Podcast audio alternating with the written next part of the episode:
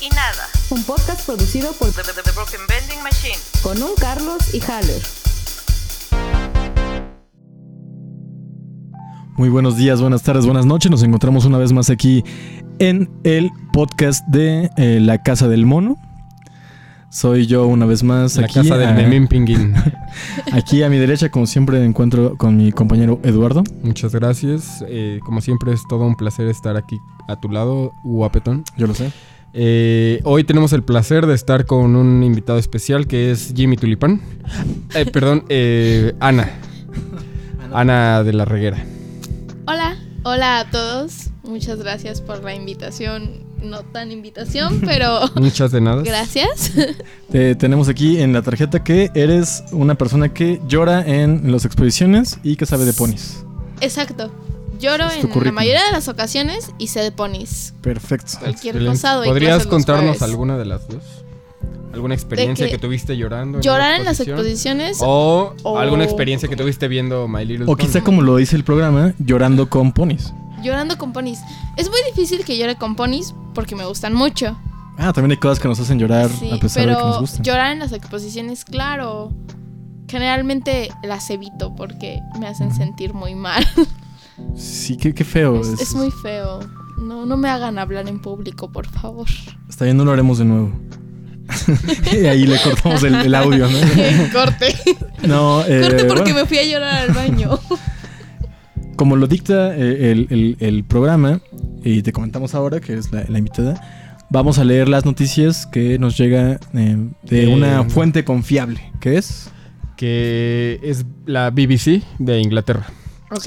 Pero lamentablemente no sabemos leer inglés, así que pues vamos a, a escoger el 1TV, que es- son los mensajes que nos llegan diariamente, ¿no? Es casi lo mismo. Eh, la noticia del día de hoy dice, Oderbrecht se metió hasta los pinos. Había liga con gobierno, AMLO.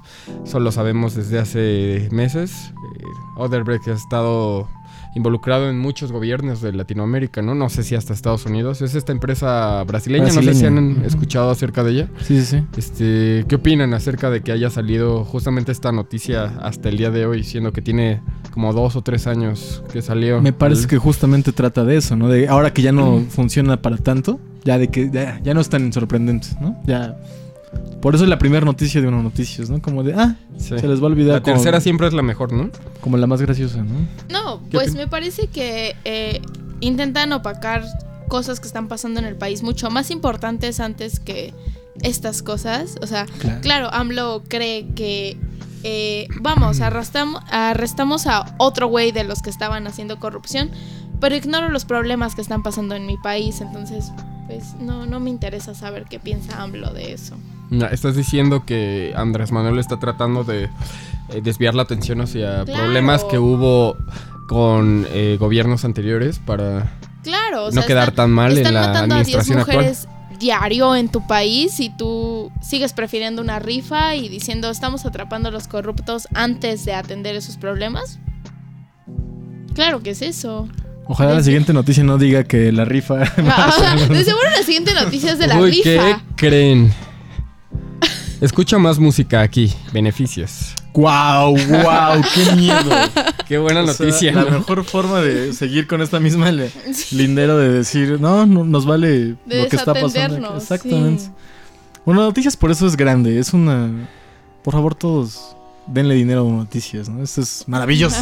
¿Y cómo ganará dinero, dinero, dinero Uno Noticias, Uno TV, perdón? Segu- ese es mi. mi- mi- ¿Es este a base de, de la publicidad que está haciendo Claro. o, o cómo? Porque siempre te manda la liga de... Ese de- segundo, claro, ese es el punto. Los clics en la, en la época actual generan dinero. Qué miedo, ¿no? Que un clic te genere dinero.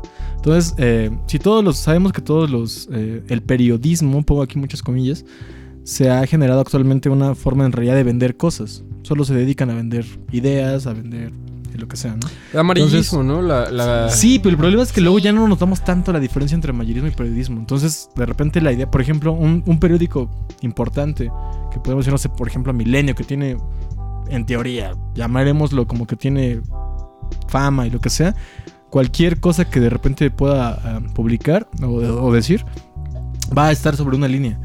Y eso lo digo por decir uno, pero digo todos. En realidad todos pasan lo mismo. porque están vendiendo el producto, venden la noticia de una manera específica, ¿no? Entonces ves de repente los, los encabezados y te están diciendo cómo leer la noticia de una manera específica. Y ese es un problema. Entonces, ahora- actualmente la- la- el periodismo, digo otra vez con comillas, lo que trata de hacer es, es más que nada hacer marketing, es vender. Y ese es un gran, gran, gran problema. Creo que eh, cosas como, como el podcast de la mesa inferipollada, por ejemplo, sí puede hacer diferencia Gran en podcast. caso, ¿no? Sí, sí, es, es lo que se trata.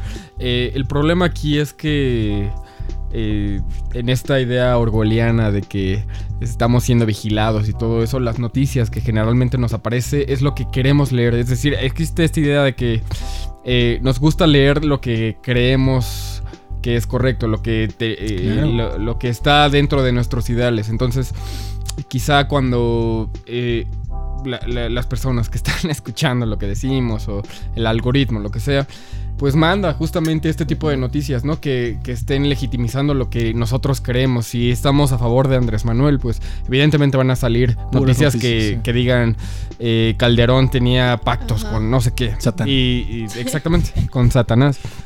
Y al revés, ¿no? Si eres calderonista, pues justamente va a decir que cualquier cosa de, la administración actual eh, presidencial pues va a estar completamente coludida con, con el, el narcotráfico, no sé, cualquier cosa que esté relacionada con algo malo. Entonces, pues en ese sentido, eh, creo que por eso Uno TV solo manda este tipo de mensajes como cortos de...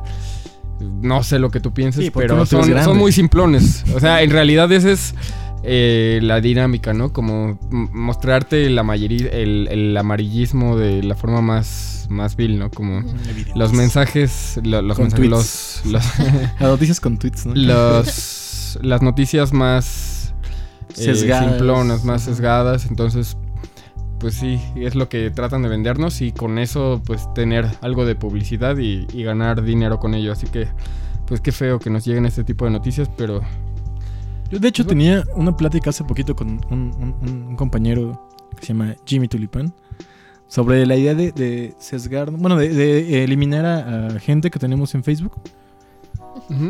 Él, él me menciona que por salud mental empezaba a eliminar bastantes personas, ¿no? Que tienen, que tienen en Facebook, Sí. específicamente en Facebook. Sí. Eliminaba en la vida real con una pistola a la gente. No, no. No. Era una Este, metáfora, quizá. Era una metáfora, sí. No, los elimina en Facebook por esa salud mental, por esa idea de están diciendo puras tonterías. Y yo lo entiendo, y la verdad sí, sí, sí, sí, sí creo que es algo bastante loable en ese ámbito. Pero a mi parecer, o al menos a lo, a lo que yo he hecho, con, yo no digo que eso sea bueno ni nada, pero justamente por este efecto de la cámara de eco que mencionas tu compañero, hermano, amigo, que, que se te regresa todo lo que tú quieres escuchar. De repente sí me gusta tener también gente que de repente puedo decir, chin, sí me preocupa lo que esta persona está diciendo, pero no lo estoy cer- cer- cerrando, ¿no? Porque si solamente estoy viendo al pequeño grupo o gran grupo de gente con la que piensa igual que yo, voy a salir a la calle y de repente me voy a encontrar a alguien que no piensa como yo voy a decir, oye, esta persona, ¿qué onda, no? ¿De, de- de qué mundo es- está llegando? Pero en realidad estamos todos en el mismo exacto lugar.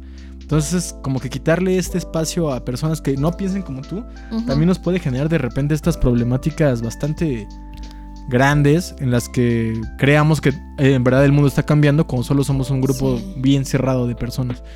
Pero digo, no, no, no es que ninguna de las dos esté bien, solo, solo creo que sí hay que darnos cuenta de que todavía hay un montón de personas que no que siguen, que seguimos, etcétera, empatando con un montón de cosas.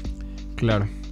En fin, la tercera y última noticia del día de hoy dice: Mujeres u hombres, ve quién ama más según ciencia.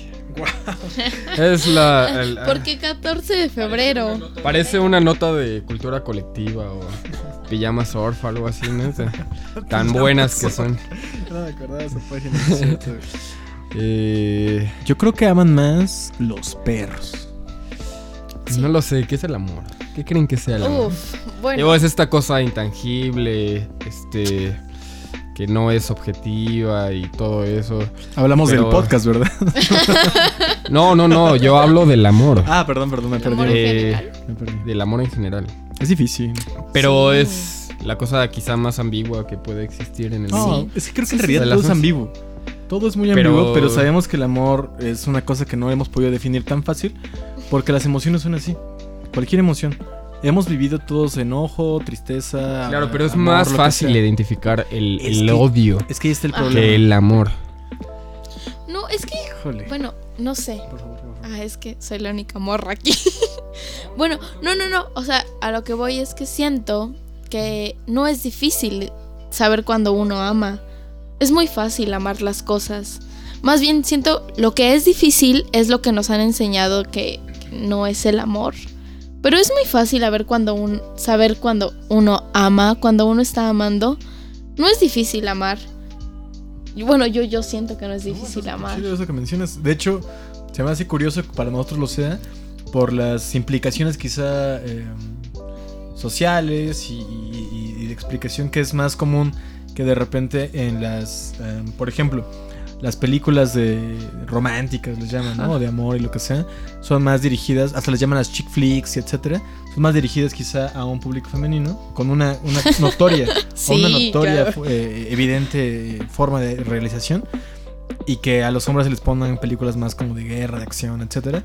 Incluso las películas de Disney para niñas son las de princesas, Las etcétera.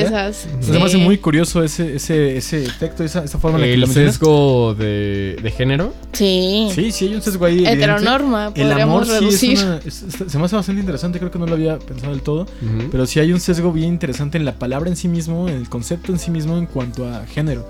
Es más fácil eh, concebir, es más difícil concebirlo como para un hombre, decir, ah, sí, amo a tal persona, estoy enamorado. E inclusive no solamente en la parte de pareja, eh, Ajá. Es que justamente sino eso que, que... puedes amar a muchas cosas. Puedes Claro, amar a tu amigo, por supuesto. como yo te amo a ti, amigo. Gracias, gracias. Yo... Ah, le hablaba al bueno, perdón.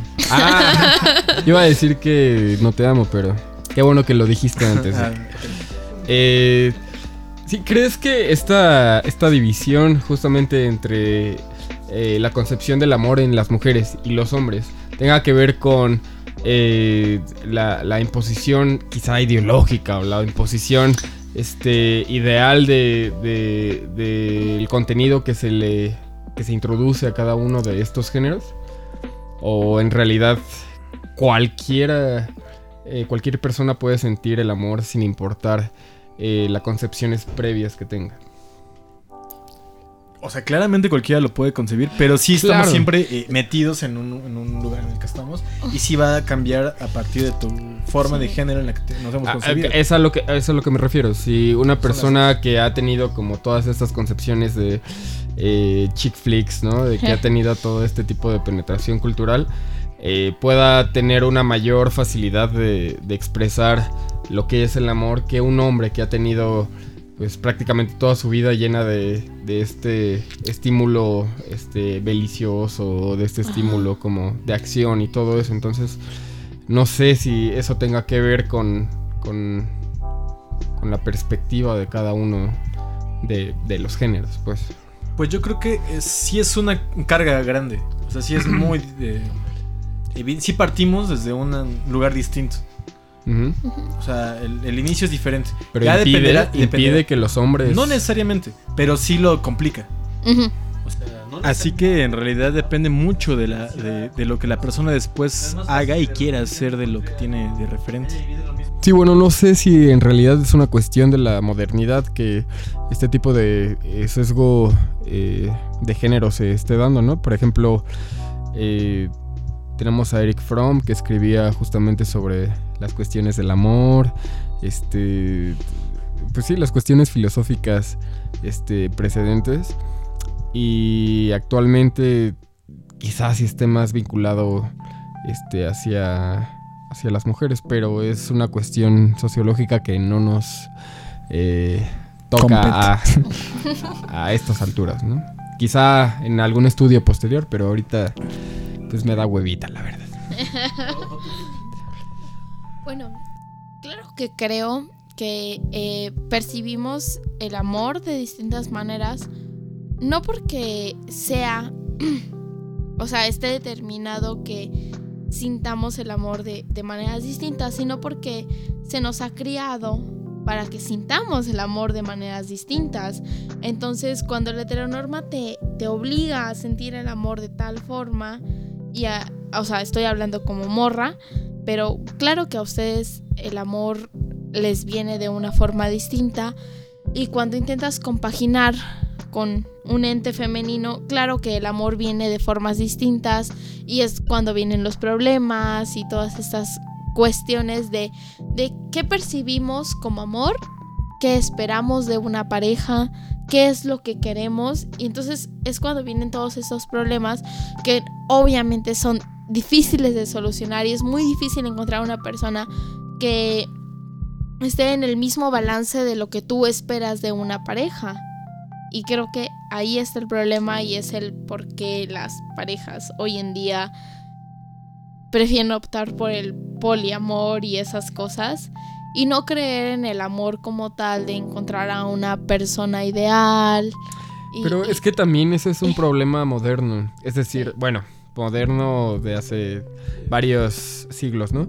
Me refiero a la idea de la monogamia y la poligamia. Es decir, creo que ninguno de nosotros es un ser monógamo por naturaleza. Eh, el ser humano no es monógamo por naturaleza. Entonces, eh, no sé por qué se... se eh, ¿Cómo decirlo? Se...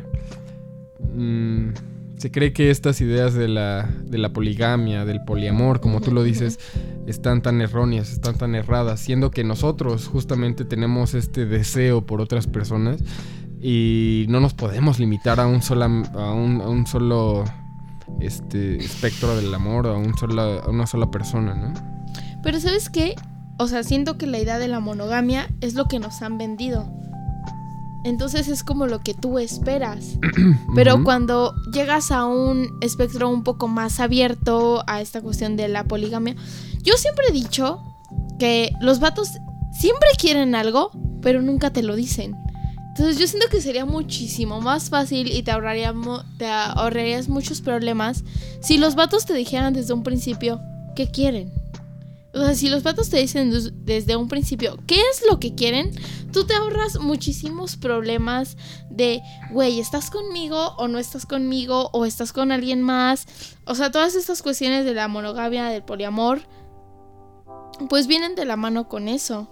Pero siento que la clave está es en ser directos desde un principio. Bueno, al menos para mí eso es lo que funciona. ¿Tú crees que eres directo, Haller, en las cosas eh, del amor? Sí, yo creo que sí. Sí, Es que siempre hay que ser directo. Siempre hay que decir. Siempre hay que decir qué es lo que quieres y qué es lo que esperas. Claro. ¿Tú crees Porque, que eres directo, pues, Carlos? Yo también espero eso. Yo ¿Lo creo que esperas sí. o lo crees? No, bueno, de O hecho, creer y esperar siguen siendo como que cosas medio intangibles, ¿no? Sí, yo, pero... yo quiero ser directo y lo intento. No son lo mismo. Por eso, yo quiero ser directo, como- lo intento y lo hago. Pero Ajá. tienes razón, o sea, esa idea de, ah, qui- creo, quiero, me Sí. gustaría, creo que siguen siendo un poco de dificultades para Pero, esto. Pero ¿lo- sí, yo crees? intento, yo trato y quiero y lo hago. Trato Ah, de ser directo. Y creo que deberíamos hacerlo todo, o sea, no solamente Sí. por el género, que Sí, hace sí, rato sí, estábamos sí. tratando de, de- de diferenciar, pero me parece algo interesante que podría ser todavía eh, discutido en muchos otros momentos, pero quizás es momento de... Tomar una hojita. Ana, si nos puedes hacer el favor de tomar una hojita de aquí y leer lo que dice. Ya, ya la había tomado. A ver, a ver, ¿qué dice? ¿Qué Ya dice? la había tomado y decía metro. Muy. Metro. Sí, te lo El metro. Metropolitan. Metropolitan. Sí, muy No, no, no, ocasional. Es, es un una casualidad. teatro. Es una gran Sí, casualidad. Sí, sí, sí. Pero es el, el tema entonces es el metro. ¿Cómo se han encontrado ustedes en su relación con el metro? Tú, por ejemplo, Haller, eh, yo sé que Ajá. has vivido muchas experiencias y me gustaría que contaras más o menos a, a- a- a- Pues tengo eh, dos polos diferentes dentro de la concepción del metro. Polo Polo. Polo Polo. Eh, un comediante mexicano que justamente hace chistes muy simplones, pero que le gusta desarrollarlos, ¿no? Hasta... Qué, qué buena técnica tiene. Sí, pero en fin, estos dos polos que tengo del metro refieren más bien a que me gusta y no me gusta. Estoy igual, estoy igual. Eh, creo que es un sistema muy eficiente, muy barato Claro. eh, y muy completo.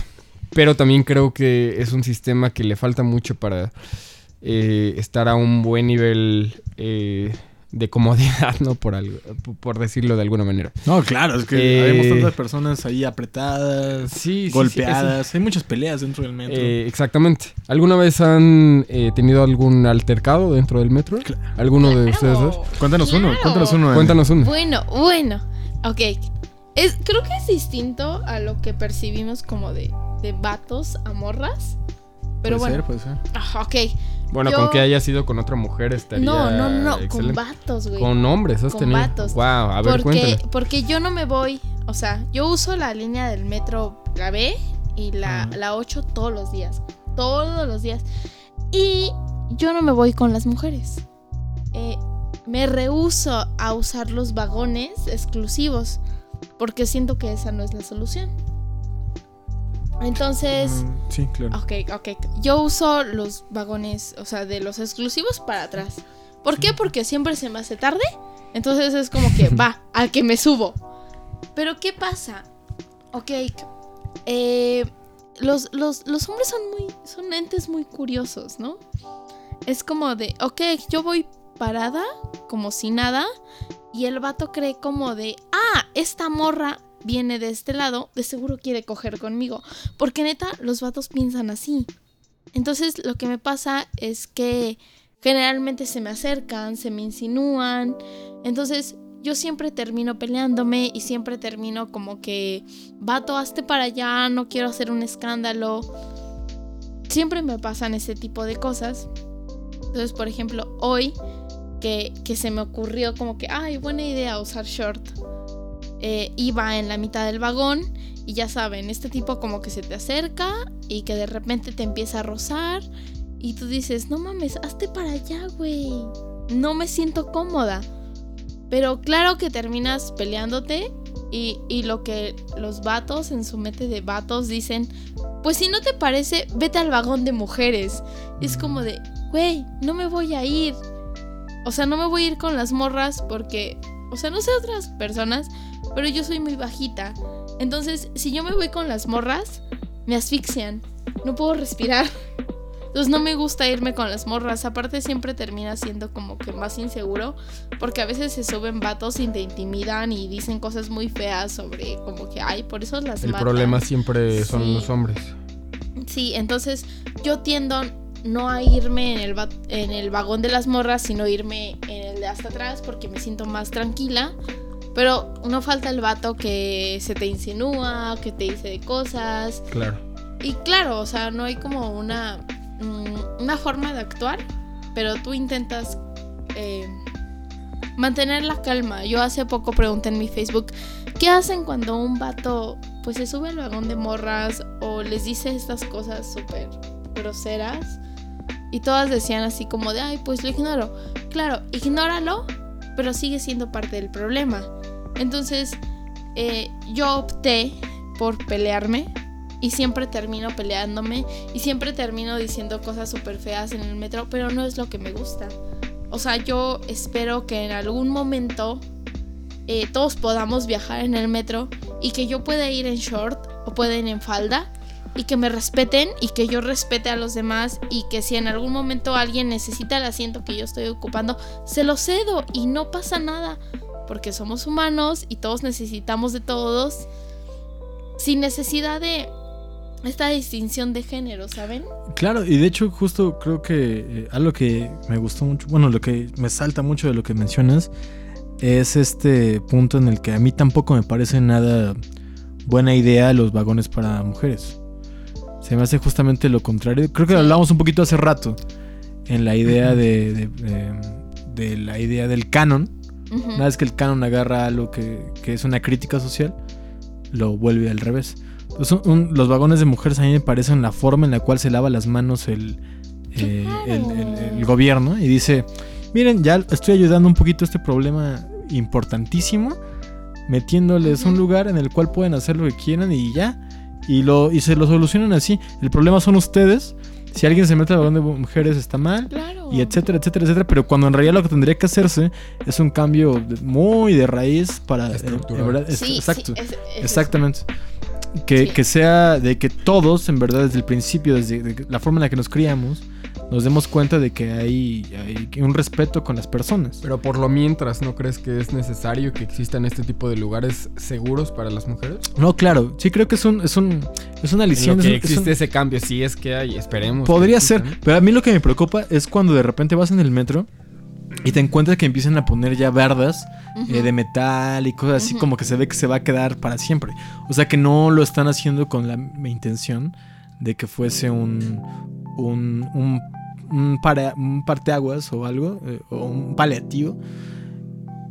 Más bien parece que es un paliativo, ¿no? Una idea de, en la que de repente es como de, ah, no, ya, ya no se, ya no se pueden quejar, ¿no? Ajá. Como que le tratan de decir a lo mejor ya no se pueden quejar porque ya tienen su lugar, o etcétera, etcétera, etcétera.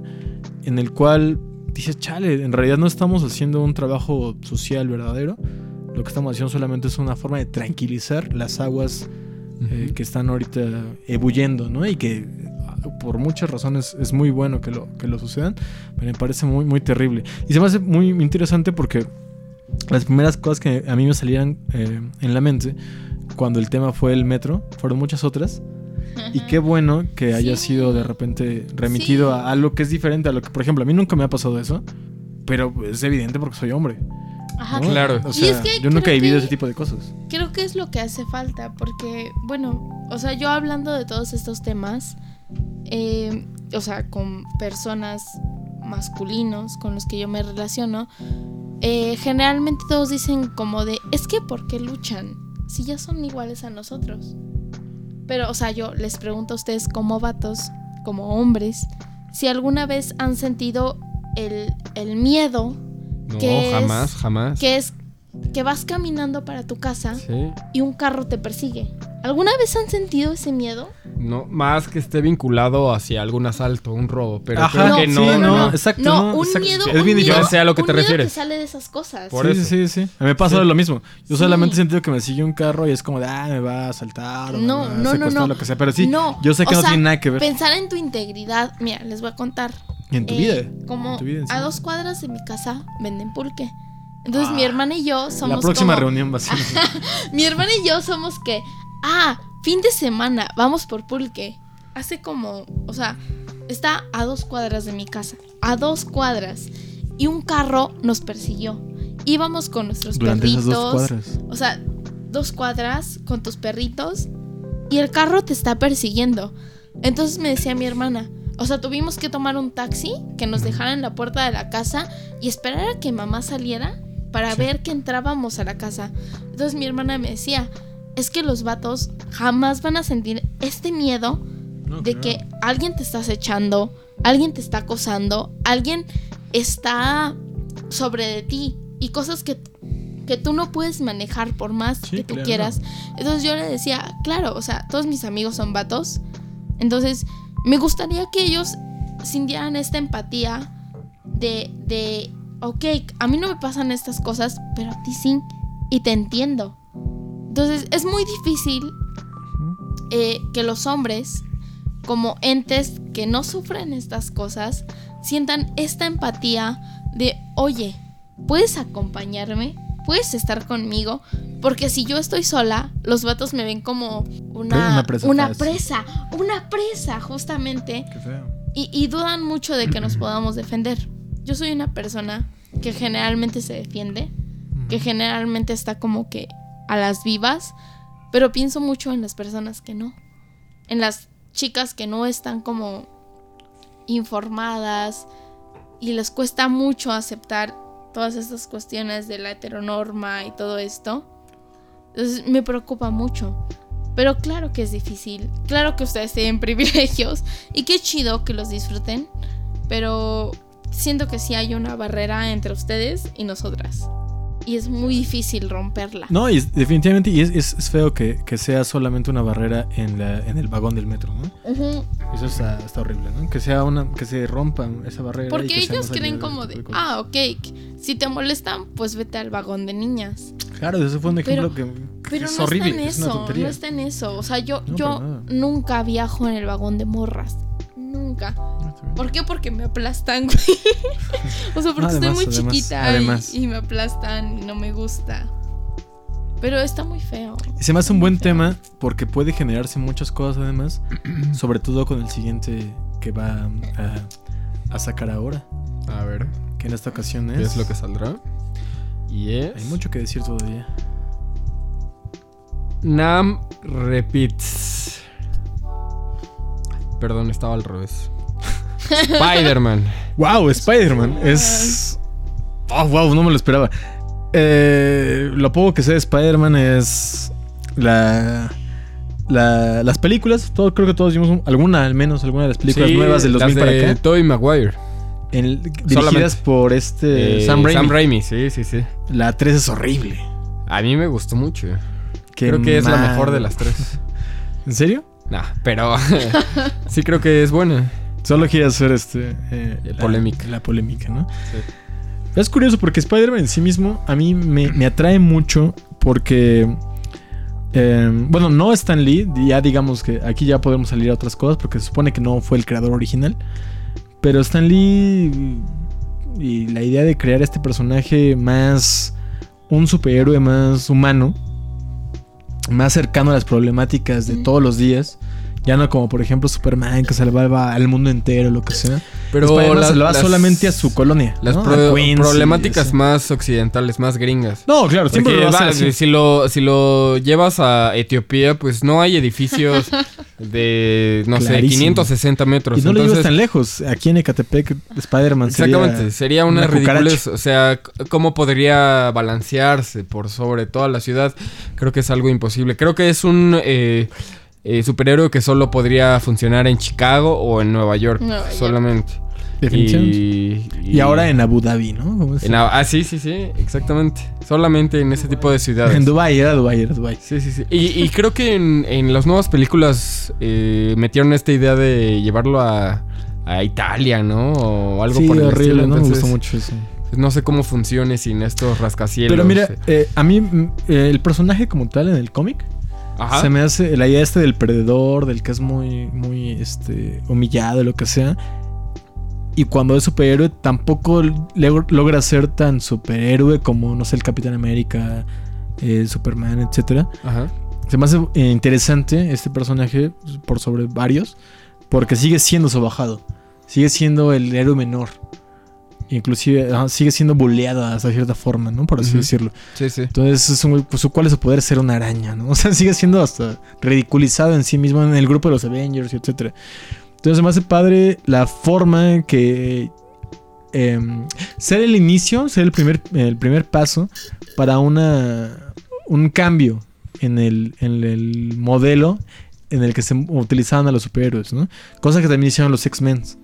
¿no? Esta idea de ser distintos hasta cierto punto raros y, y apestados para el resto de la gente. El creador de los X-Men siempre mencionaba como- que era la idea de los, de los gays. y Ajá, de la- exactamente. De Ujú. la comunidad LGBT. Exactamente. De... Entonces creo que se me hace algo muy, muy Ajá. loable este, este nueva forma de ver a los superhéroes. El problema es de que, como ya lo hemos mencionado hace unos minutos, hace unos días y hace unos podcasts, que de repente también la idea de eh, apropiarse de la, de la cultura popular lo que hace es deslegitimizarlos, ¿no?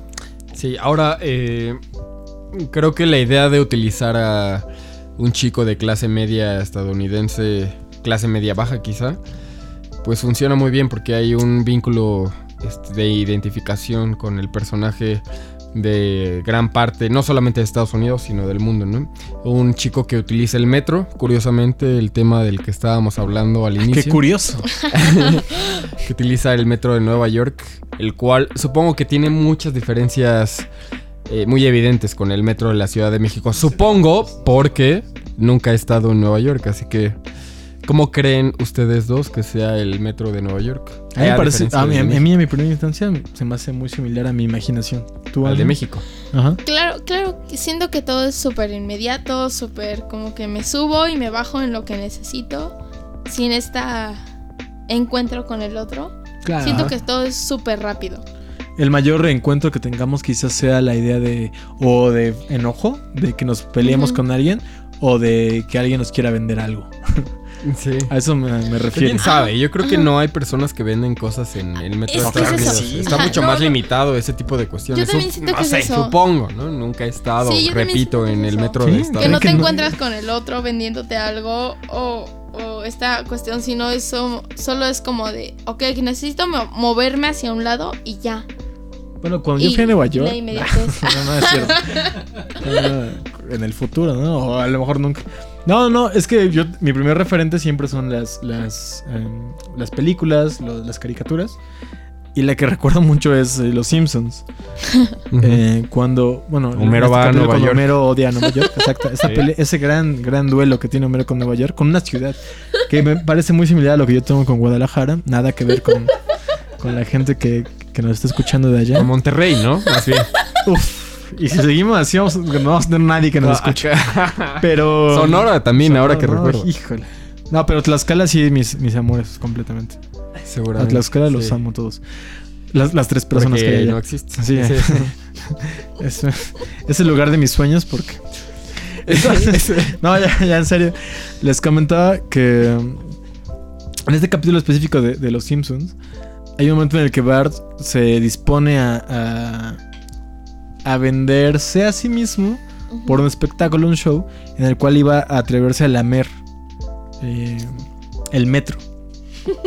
Ah, es verdad, sí. Y que- pide que le pidan, que, bueno, que le den dinero, ¿no? Ese, ese eh, espectro, ese momento específico, me remite completamente a lo que sucede aquí, ¿no? Una gente eh, de repente empieza, eh, estás en el metro y alguien entra, avienta vidrios en el suelo y se, y se acuesta ahí y dicen, Sí, sí. "Den- denme dinero por hacer esto. Y dices, wow, qué fuerte está Ajá. esto a partir de una idea de la... Bueno, hay muchas cosas que infieren ahí. Pero y lo que hace Bart es Yo, yo mismo, creo ¿no? que ese tipo de espectáculo funcionaba como novedad. Ahora que ya es tan visto, creo que ya no hay gente que. Yo sigo dé viendo gente que dé dinero. Yo siento que viendo que Sí, pero que- no creo que sea la misma gente o, o la misma cantidad de dinero que le, que le daba, no sé, cuando Pues no, pero es su trabajo. O sea, lo siguen, le sigue funcionando de alguna que manera para que, para que Ok. prevalezca, ¿no? Entonces yo no, yo no niego que en, que en Nueva York haya no solamente esto, sino de una manera diferente Que tal hagan vez. un performance. Ajá. Hay gente que entra a tocar música y que lo hace muy bien, o que toca Ya, un ya, ya. saxofón, O, lo- o que cante.